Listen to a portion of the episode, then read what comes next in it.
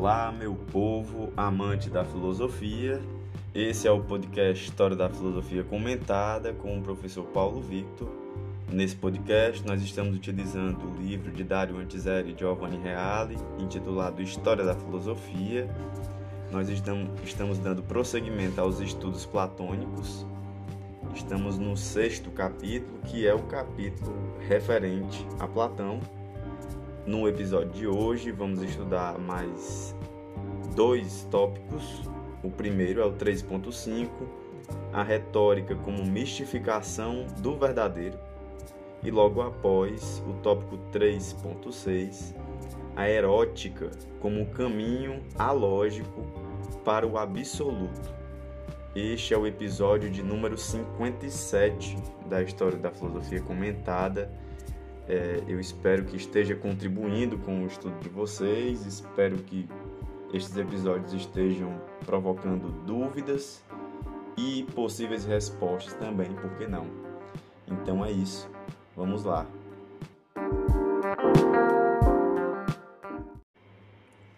Na antiguidade clássica, a retórica tinha enorme importância, como vimos ao tratar dos sofistas.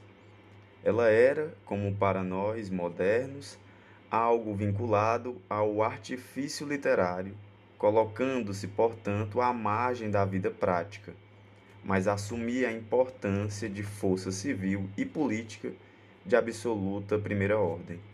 Então, a questão da retórica, ela tinha uma relevância histórica para os gregos, principalmente no que se referia à vida política já que até hoje nós entendemos por que, que a retórica é algo importante para o campo político, né? já que o político ele tem que convencer com seu discurso, etc., tem que ser eloquente, tem que ser bonito. Eu sei que em vários momentos isso não acontece, principalmente na história da política brasileira, mas a ideia seria essa. Segundo Platão, a retórica a arte dos políticos atenienses de seus mestres não passa de pura adulação e adulteração do verdadeiro. Então, nós já sabemos aqui o posicionamento do Platão de início. A retórica é somente adulação e adulteração da verdade. Assim como a arte pretende imitar todas as coisas sem delas possuir verdadeiro conhecimento, da mesma forma, a retórica busca persuadir e convencer a todos sobre tudo sem dispor de conhecimento algum.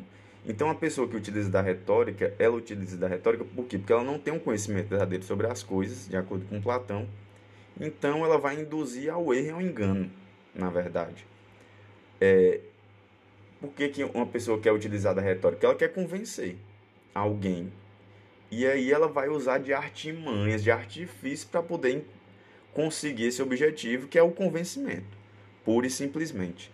Se essa coisa, se essa tese, se essa opinião, etc., que eu quero defender, ela é, é, é verdadeira ou se não é, isso não é o relevante. O que importa para a retórica é o convencimento, é a persuasão. E assim como a arte cria apenas fantasmas a retórica cria persuasões infundadas e crenças ilusórias. O retórico é aquele que, embora sem saber, possui a habilidade de persuadir os outros com maior facilidade do que aquele que verdadeiramente sabe, jogando com os sentimentos e as paixões. Então entenda, qual é o jogo da retórica? É o jogo com os sentimentos e as paixões. Isso não tem nada a ver com a filosofia, porque a filosofia não é uma questão de sentimentos e de paixões. É uma questão lógica, é uma questão racional. É, vocês vão perceber no próximo tópico, logo a seguir, depois desse tópico sobre a retórica, que essa questão de que a filosofia não lida com sentimentos necessariamente não é algo tão certo assim no Platão, mas tudo bem seria uma pequena contradição no Platão, aí eu não vou entrar nessa questão, porque só para quem é especialista em Platão, para tirar essa dúvida com mais certeza. A retórica, como a arte, se dirige, portanto, à parte pior da alma, à parte crédula e instável. O retórico situa-se longe do verdadeiro, tanto quanto o artista, ou, ou melhor, ainda mais por quanto atribui voluntariamente às imitações sensíveis do verdadeiro a aparência de verdadeiro, revelando por conseguinte certa malícia no, no retórico, né? que o artista não possui ou possui apenas parcialmente, ou seja, se vou colocar num, gravo, num grau, então o retórico é pior do que o artista, porque ele ainda tem uma malícia. O que, é que isso quer dizer? Ele tem uma intenção de persuadir e sabe que não está do lado da verdade. E, assim como a poesia deve ser substituída pela filosofia, a retórica precisa ser trocada pela verdadeira política, que coincide com a filosofia. Claro, no Platão, os poetas e retóricos estão para o filósofo, assim como as aparências estão para a realidade, e as imitações sensíveis da verdade estão para a própria verdade.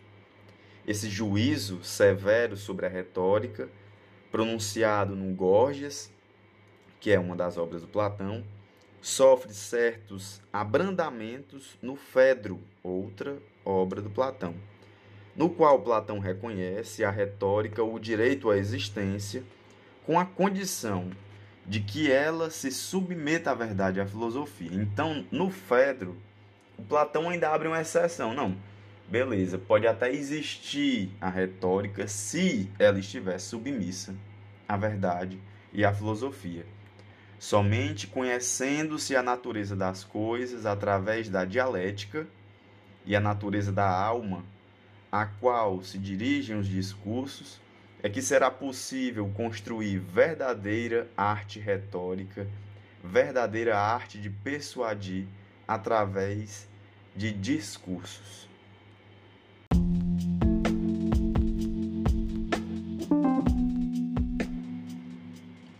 3.6 A erótica como caminho alógico para o absoluto.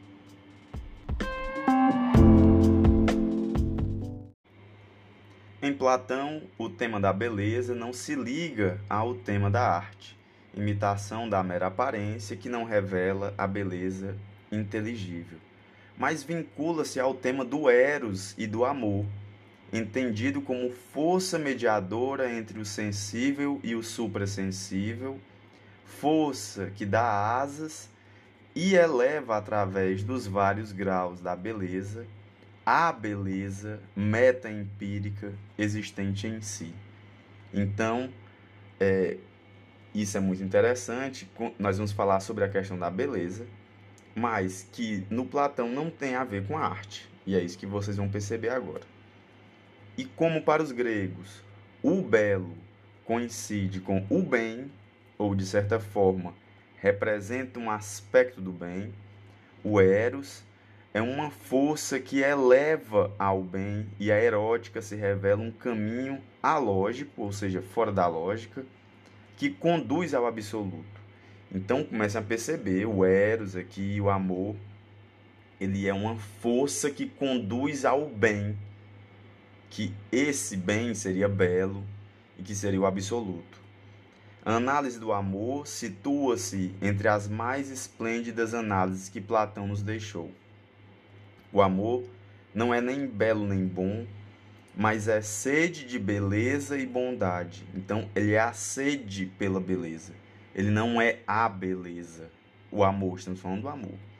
O amor, portanto, não é Deus, somente Deus é sempre belo e bom, nem homem. Não é mortal nem imortal. É um daqueles seres demoníacos intermediários entre o homem e Deus. Assim, o amor é filó-sofó. No sentido mais denso do termo, a sofia, ou seja, a sabedoria, é algo que só Deus possui. A ignorância é propriedade do que está totalmente distante da sabedoria. A filosofia, ao contrário, é apanágio do que não é nem ignorante nem sábio, do que não possui o saber, mas a ele aspira, aspira, do que sempre busca alcançá-lo e, tendo alcançado, percebe que ele lhe foge novamente, para que, como amante, continue a procurá-lo. E é daqui que vem uma das principais definições do que seria a filosofia. O amor pela, pelo conhecimento, pela sabedoria, filosofia, né? Então, entendam, o filósofo ele não é o sábio. O filósofo não é aquele que possui a sabedoria. Qualquer pessoa que se diga possuidora de um saber não é um filósofo. Porque o filósofo é o eterno amante. Então ele está eternamente à procura. E por mais que em alguns momentos esta pessoa, este filósofo, é, vivencie, experimente essa verdade, logo ela vai escapar novamente, ele vai viver. E, e, a, e essa verdade escapa como? Com a dúvida. É a dúvida que nos move. Não é a certeza, é a incerteza que nos move. Não é isso? O que os homens comumente denominam amor não representa senão pequena parte do verdadeiro amor. O verdadeiro amor é desejo do belo, do bem, da sabedoria, da felicidade, da imortalidade, ou seja, do absoluto. O amor dispõe de muitos caminhos que conduzem a vários graus de bem. Toda forma de amor é desejo de possuir o bem definitivamente. Então, olha o que é o amor: possuir o bem definitivamente, para sempre. O verdadeiro amante, porém, é o que sabe percorrer esses caminhos até o fim, até chegar à visão suprema, ou seja, até chegar à visão do belo absoluto.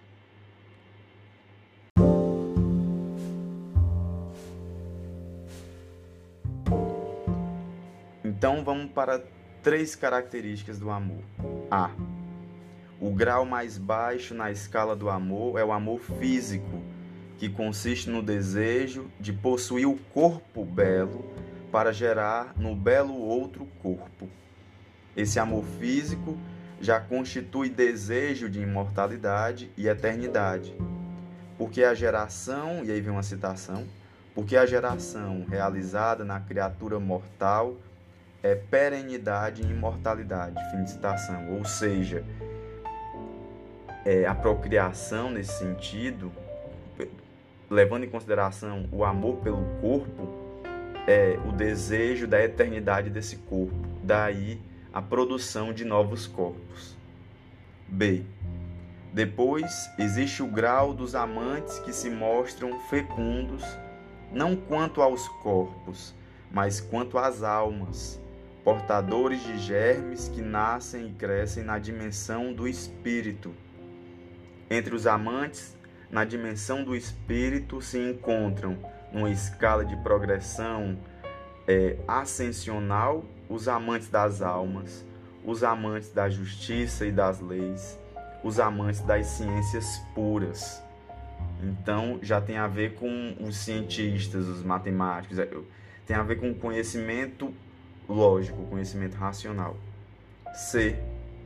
Finalmente, no ápice da escala do amor, encontra-se a visão fulgurante da ideia do belo em si, do absoluto.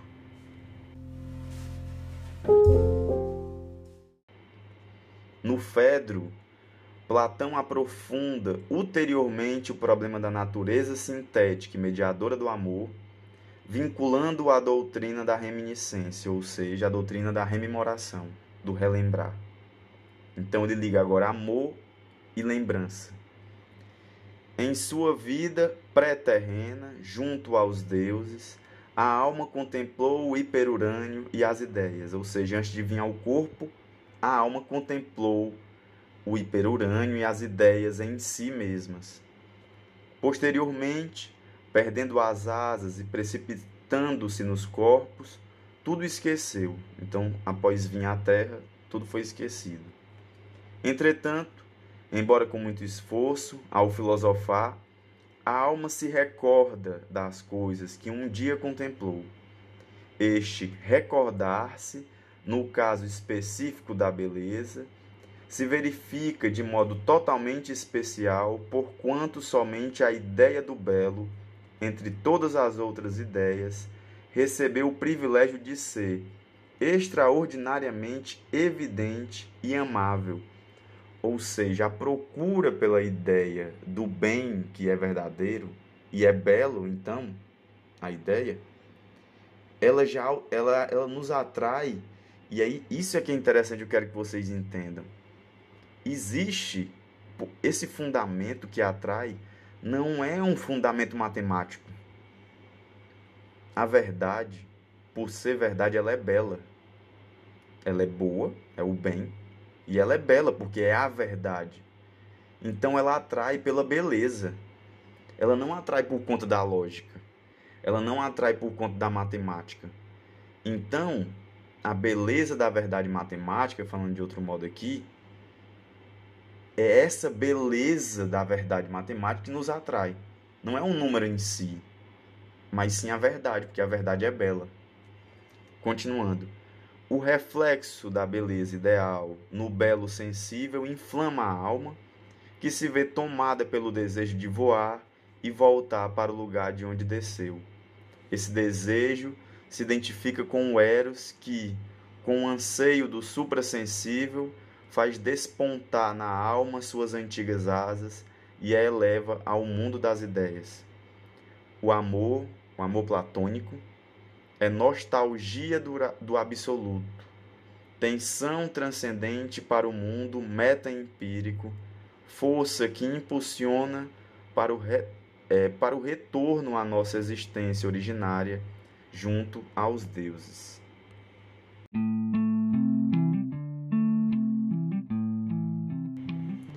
Bem, galera, este foi o episódio de hoje. É, para mim, particularmente, é um dos tópicos mais belos na filosofia platônica, porque é muito interessante pensar que o que que atrai a verdade? Por que que nós queremos a verdade? O que que faz com que o ser humano queira saber, mesmo nas relações com outras pessoas, né? Por que que eu quero que, que a pessoa que convive comigo, o meu parceiro, minha parceira, não minta? Por que que eu não quero? Porque eu quero a verdade, né? É, é por uma questão lógica que nós desejamos a verdade o desejo da verdade é uma questão lógica, o que é que atrai na verdade, né? Essa atração, existe outra coisa que nos atrai que não seja o belo? Né? Para nós, então, é, porque o lógico é o que atrai, porque é lógico, essa questão da atração, que move o conhecimento, né, em busca da verdade, porque a verdade é bela, é uma das questões muito interessantes na filosofia platônica e que vão ficar em aberto para novas reflexões de novos filósofos. Esse é um tema que vai retornar, vocês vão perceber isso ao longo do tempo. Então, é isso. Eu espero que vocês tenham gostado. Eu espero que este episódio, como eu falei lá no início, traga novas reflexões. Eu espero que vocês fiquem aí queimando a cachola, né? enlouquecendo um pouquinho também, saindo um pouco do, do, do dia a dia, né? E refletindo, sendo afetados, né? É isso, galera. Até o próximo episódio. Ah, só para lembrar e antecipar um pouco, a partir do próximo episódio nós vamos começar a falar sobre o que é o ser humano em Platão. Nós acabamos essa primeira parte, então vamos começar a falar sobre dualismo do ser humano, corpo e alma, é, etc na, na filosofia platônica ainda. Então é isso. Um grande abraço. Não esqueçam de compartilhar e até mais.